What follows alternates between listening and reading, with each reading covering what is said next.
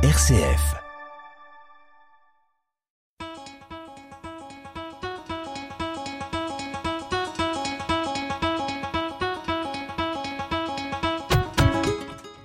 Les folies d'énergie.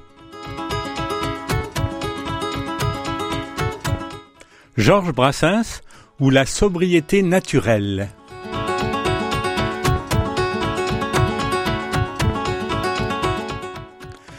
Qu'est-ce donc que la sobriété Extrait de la conférence de presse du président Emmanuel Macron sur l'énergie de septembre 2022. Si nous savons collectivement nous comporter de manière plus sobre et nous savons faire des économies d'énergie partout, alors il n'y aura pas de rationnement et il n'y aura pas de coupure. Et maintenant, le chanteur-poète Georges Brassens, interrogé par Radio-Télévision Suisse en 1965. Maintenant, dans un monde organisé, il y a hélas tout ce que vous n'aimez pas non plus. Vous refusez par exemple le confort, vous n'aimez pas, vous refusez le téléphone, vous refusez euh, même l'automobile. euh, vous savez, tout ça, c'est par confort que je refuse ce confort. Parce que le téléphone, ça me paraît comme une chose très inconfortable. Un manque total de confort. On vous dérange quand on veut. Et l'autre confort, le fameux confort des très belles maisons, des très- c'est aussi, vous êtes obligé ensuite de faire attention pour ne pas abîmer ce que vous avez. C'est un manque de confort, à mon avis, bien sûr. Oui. Peut-être que je suis un, je ne sais vivre que dans une écurie. Alors, dès qu'on me met dans un palais, je ne me sens pas très à mon aise. Oui, et en effet, je crois que si euh, vous viviez dans un palais, vous seriez certainement pas à votre Je manquerais l'impression de vous perdre. Enfin, le confort, pour moi, c'est un brin d'herbe sur lequel je peux m'allonger. Enfin, un brin d'herbe. Je suis assez gros pour, pour avoir besoin de plus d'un brin d'herbe. C'est difficile d'être président de la République. Pour m'exprimer avec la modestie légendaire de Brassens, je n'en serais pas capable. Mais manifestement, Emmanuel Macron nomme sobriété de vulgaire restriction. Il s'agit pour lui d'anoblir la nécessité du moment. Si on appelle un chat un chat, la phrase présidentielle devient Si nous savons collectivement, à toutes occasions se présentant, restreindre nos consommations d'énergie, alors il n'y aura pas de rationnement. La sobriété de Georges Brassens, elle, est ni plus ni moins une philosophie de vie.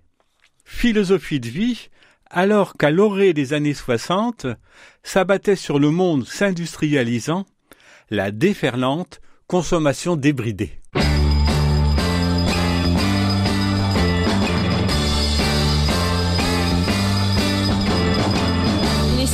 Matin, faut se réveiller. Oh, j'ai sommeil. Bon alors, un peu de musique pour se mettre en train. Je sais pas moi, quelque chose comme Talking about my ch- ch- generation. Ouais, c'est pas tout à fait ça. Je trouve plus ma brosse à dents. Quelle passée celle-là encore Euh, La bleue est à mon père, la rouge est à ma mère, la est à mon frère. Avez pas vu ma brosse à dents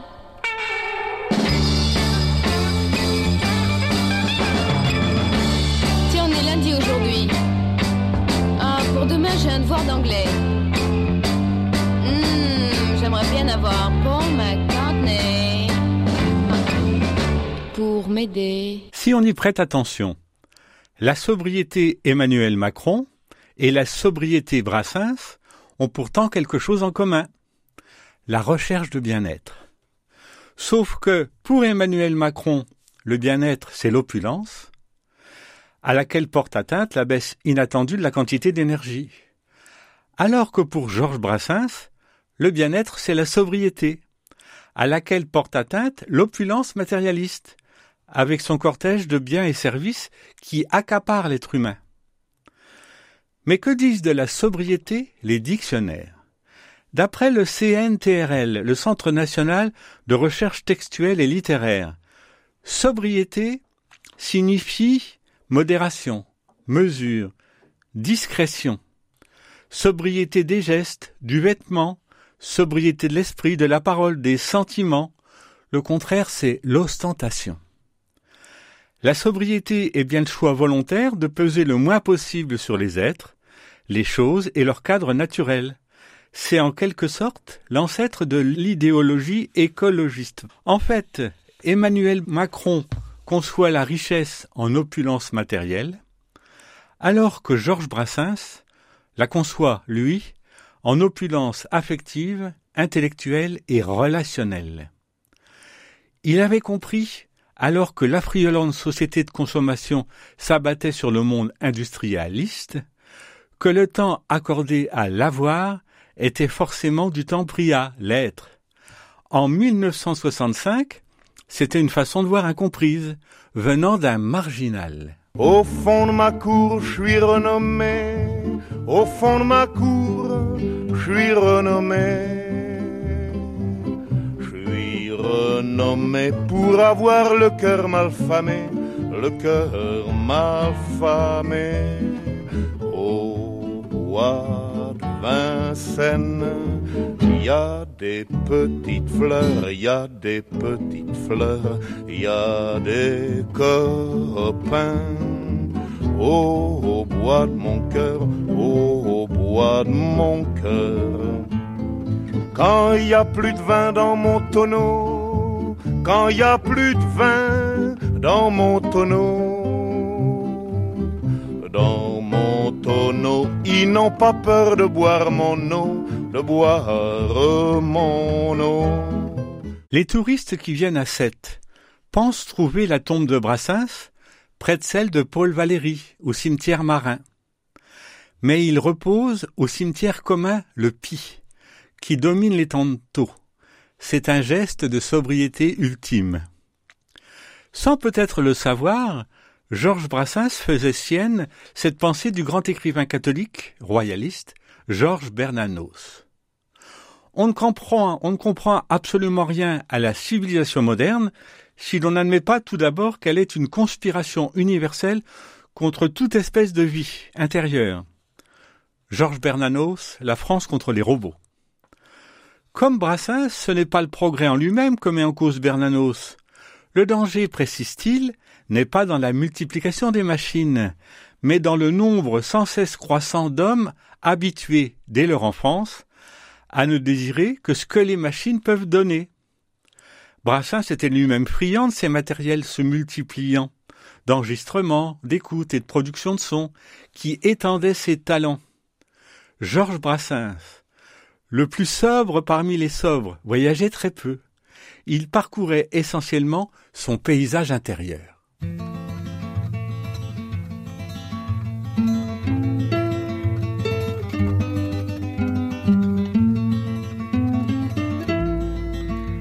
Je veux dédier ce poème à toutes les femmes qu'on aime.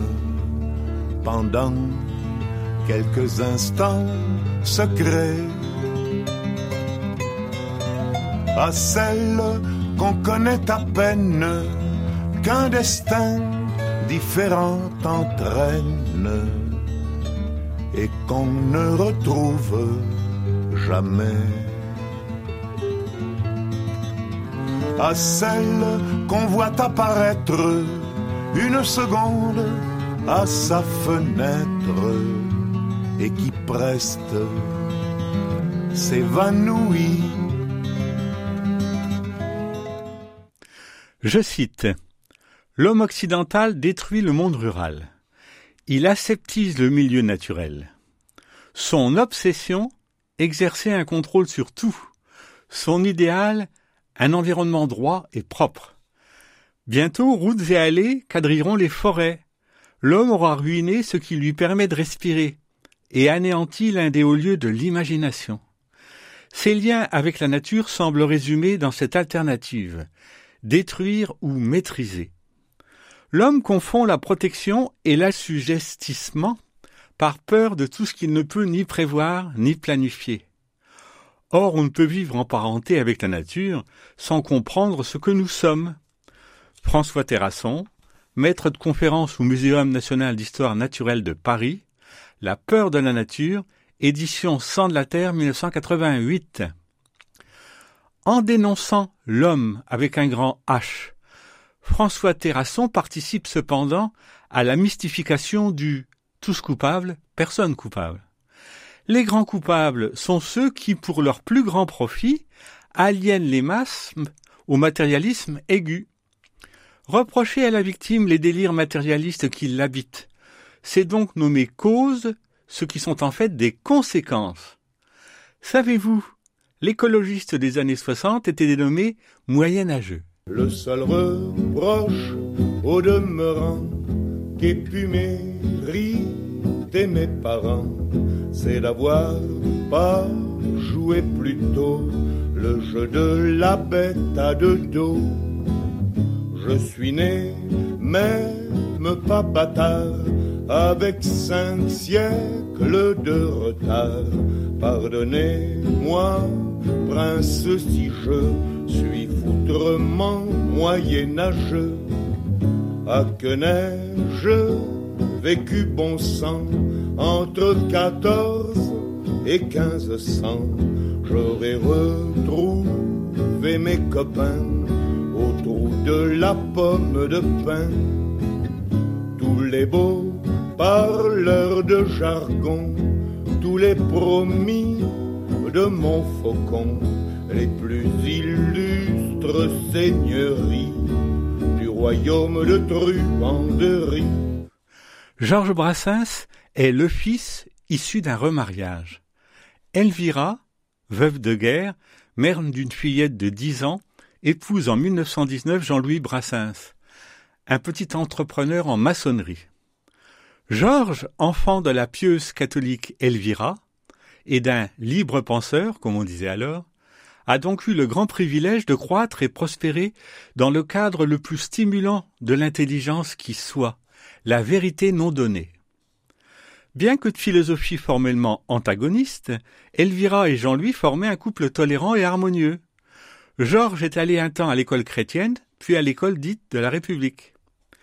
Qui plus est, ce couple avait en commun l'amour de la nature et du prochain, comme on disait alors également, le mépris de la richesse, ainsi que la nécessité de sobriété bien comprise. Jean-Louis, sorte de géant débonnaire, se faisait facilement souffler le marché conclu avec le client, par plus roué que lui, a relaté son fils. L'énergie qu'Elvira se situait probablement du côté des règles bien comprises. L'humanisme bienveillant du papa en faisant certainement un confident.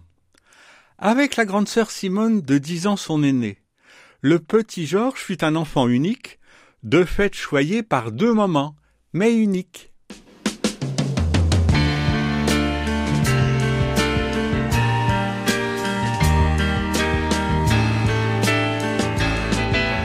Toi, le frère que je n'ai jamais eu, sais-tu si tu avais vécu ce que nous aurions fait ensemble Un an après moi, tu serais né, alors on se serait plus quitté comme deux amis qui se ressemblent. On aurait appris l'argot par cœur, j'aurais été ton professeur à mon école buissonnière. Qu'un jour on se serait battu, pour peu qu'alors on ait connu ensemble la même première.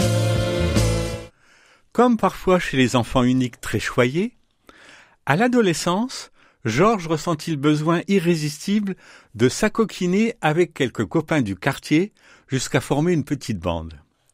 Il prit un jour à la petite bande la regrettable idée de commettre quelques menus larcins dans plusieurs villas des environs. Rapidement identifiés sur dénonciation, les copains furent arrêtés, puis condamnés. Georges écopa de six mois de prison avec sursis. Vous imaginez le discrédit jeté sur la famille Brassens? La honte d'Elvira, à l'époque où le quand dira-t-on était une caractéristique redoutée de la France profonde.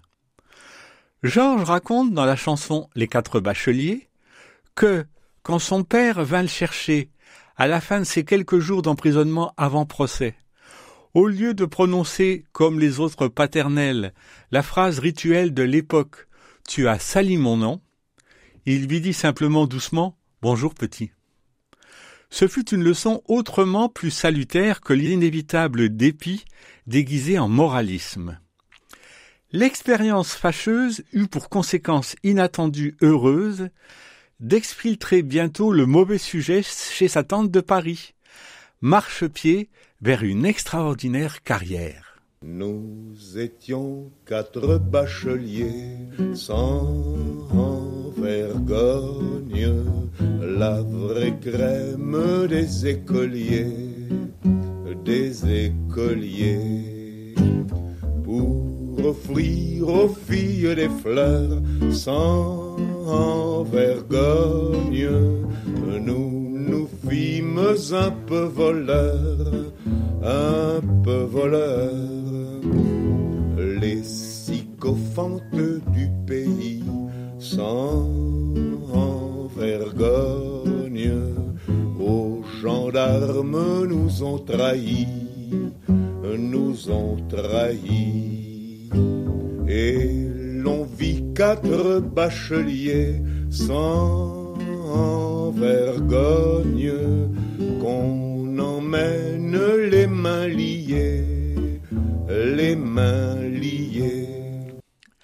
À Paris, chez sa tante, et bientôt chez le couple Planche, pour échapper au STO, le service de travail obligatoire en Allemagne, commençait pour Georges une décennie d'existence de sobriété, comment dire, euh, spartiate. Ni électricité, ni tout à l'égout, ni eau sur l'évier, dans cette minuscule maisonnette quasi taudie, au fond d'une sombre cour enclavée, dans laquelle Georges avait l'unique chambre au premier étage. Pas un problème véritable pour un individu dont le paysage intérieur est l'ouverture pour les voyages les plus enrichissants. Conformément à la définition CNTRL, modération extrême, mesure exemplaire, discrétion totale. Georges poussait la sobriété jusque dans ses relations avec les gens, et la modestie jusqu'à ne pas chercher à les modifier.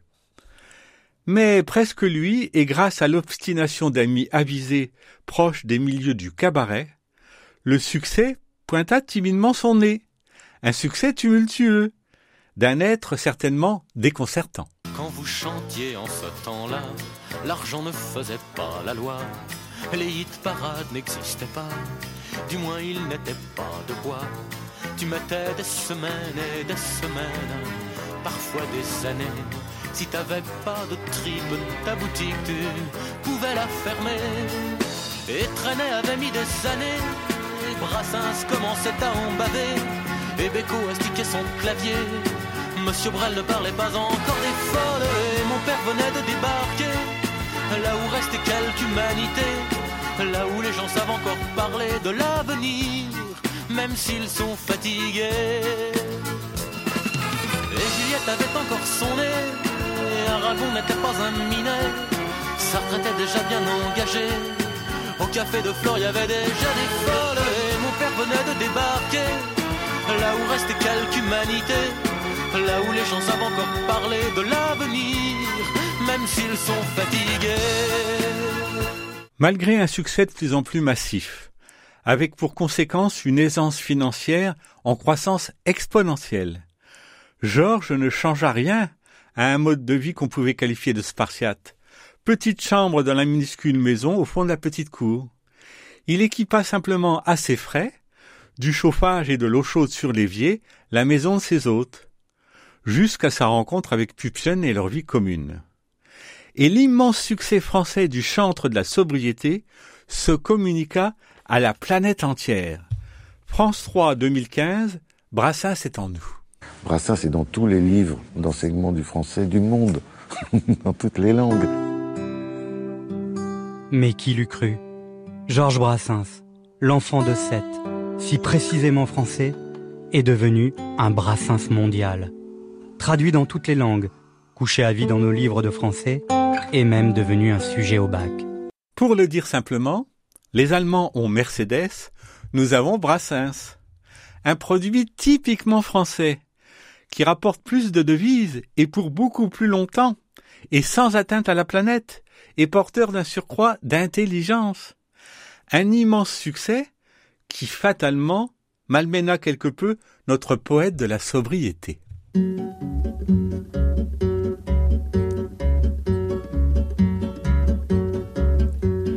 Vivais à l'écart de la place publique, serein contemplatif, ténébreux bucolique, refusant d'acquitter la rançon de la gloire. Sur mon brin de laurier, je dormais comme un loir. Les gens de bon conseil ont su me faire comprendre qu'à l'homme de la rue, j'avais des comptes à rendre et que sous peine de choir, dans un oubli complet, je devais mettre au grand jour tous mes petits secrets. Trompette de la renommée, vous êtes bien mal embouché manquant à la pudeur la plus élémentaire, dois-je pour les besoins de la cause publicitaire divulguer avec qui et dans quelle position je plonge dans le stupre et la fornication Notre monde dominant a, depuis la fin de la Seconde Guerre mondiale, érigé l'industrieuse Allemagne en modèle à suivre. C'est ne pas avoir compris la spécificité de l'esprit français.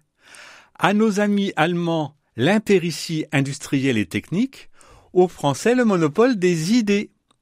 Impéritie, incapacité, incompétence. En ce qui concerne l'industrie allemande, car les événements actuels montrent la faille de la dépendance énergétique aux fossiles, qui plus est russe. Ce qui, pour une bonne partie de la planète, symbolise toujours la France, sa révolution de 1789, où la dominance par la naissance fut mise à bas. L'exportation internationalisée massive des produits Brassens est de cette veine. Qui plus est, au moment où les événements mettent toujours le talon d'Achille du mode de production allemand, sa catastrophique dépendance énergétique, jointe à l'atteinte définitive à notre terre de l'industrialisme effréné, le modèle français renverse la table. Pas de coûts énergétiques cachés, peu d'effets écologiquement délétères, pour un enrichissement certain de l'intelligence et de la sensibilité, vraie formidable richesse d'une sensibilité exquise. Il pleuvait fort sur la grande route, elle cheminait sans parapluie. J'en avais un volé sans doute le matin même à un ami. Courant alors à sa rescousse, je lui propose un peu d'abri en séchant l'eau de sa frimousse. D'un air très doux, elle m'a dit oui. Un petit coin de parapluie contre un coin de paradis, elle avait quelque chose d'un ange. Un petit coin de paradis contre un coin de parapluie, je ne perdais pas au change, pardi, chemin faisant, que ce fut tendre, d'où de le champ joli, que l'eau du ciel faisait entendre sur le toit de mon parapluie. Georges Brassens, l'immense succès s'installant, n'a pas pu faire autrement que de posséder téléphone et automobile tant il est vrai qu'il est pratiquement impossible de résister au déferlement techno-hydrodâtre généralisé. Je dois, en ce qui me concerne, m'équiper de bacs Teflon pour parfaire certaines liaisons entre vieux tuyaux de chauffage fuel en cuivre et en laiton. Oui, la bac Teflon, je m'adresse au bricoleur, a la rigidité cependant légèrement malléable et résistante au fuel. Elle a mis des tuyauteries anciennes, plus aussi parfaites qu'à leur première utilisation. Impossible de les commander au seul fournisseur à ma connaissance les proposant, lequel se trouve évidemment sur Internet, sans communiquer un numéro de téléphone mobile. Après un mois de vaine recherche de fournisseurs alternatifs et de tergiversation, je viens finalement d'acquérir l'appareil Salvateur. En ce qui concerne Brassens, il ne se sera qu'exceptionnellement touristiquement rendu à l'étranger. Sobriété, vous dis-je, d'après ses biographes. Si, comme le vivait Brassens, l'enrichissement, une fois les besoins primaires satisfaits, trouve en fait son apogée dans la diversité et la qualité des relations, l'accroissement des affects et des savoirs théoriques et pratiques, s'ouvre alors un champ infiniment rémunérateur à l'exportation de la culture française. Art populaire exigeant, organisation sociale respectueuse des êtres et de la nature, construction et restauration subtile, sans presque sable et béton, pour un besoin de chauffage infime, renaturation intelligente, modèle de vie à gestion localisée des intrants et des effluents, éducation et école stimulante d'enrichissement affectif et intellectuel, sobriété véritable non appauvrissante, vrais marchés locaux de fruits et légumes de qualité poussés en périphérie des villes, etc. Georges Brassens, lui, aura poussé la sobriété jusqu'à anticiper sa fin en cohérence avec sa trop courte existence. La camarde qui ne m'a jamais pardonné d'avoir semé des fleurs dans les trous de son nez me poursuit d'un zèle imbécile. Alors cerné de près par les enterrements, j'ai cru bon de remettre à jour mon testament, de me payer un codicile. Trempe dans l'encre bleue du golfe du Lion, trempe, trempe ta plume, mon vieux tabellion, et de ta plus belle écriture Note ce qu'il faudrait qu'il advint de mon corps. Lorsque mon âme et lui ne seront plus d'accord que sur un seul point, la rupture. Avec l'aide involontaire de Jacqueline Taïeb, 7 heures du matin, Georges Brassens au bois de mon cœur, les passantes, le moyenâgeux, les quatre bacheliers, trompette de la renommée, le parapluie et supplique pour être enterré sur la plage de Sète. Et également Maxime Le Forestier, mon frère, et Nicolas Perrac et mon père. Et l'aide sobre mais efficace de Jaouette que je remercie. À bientôt.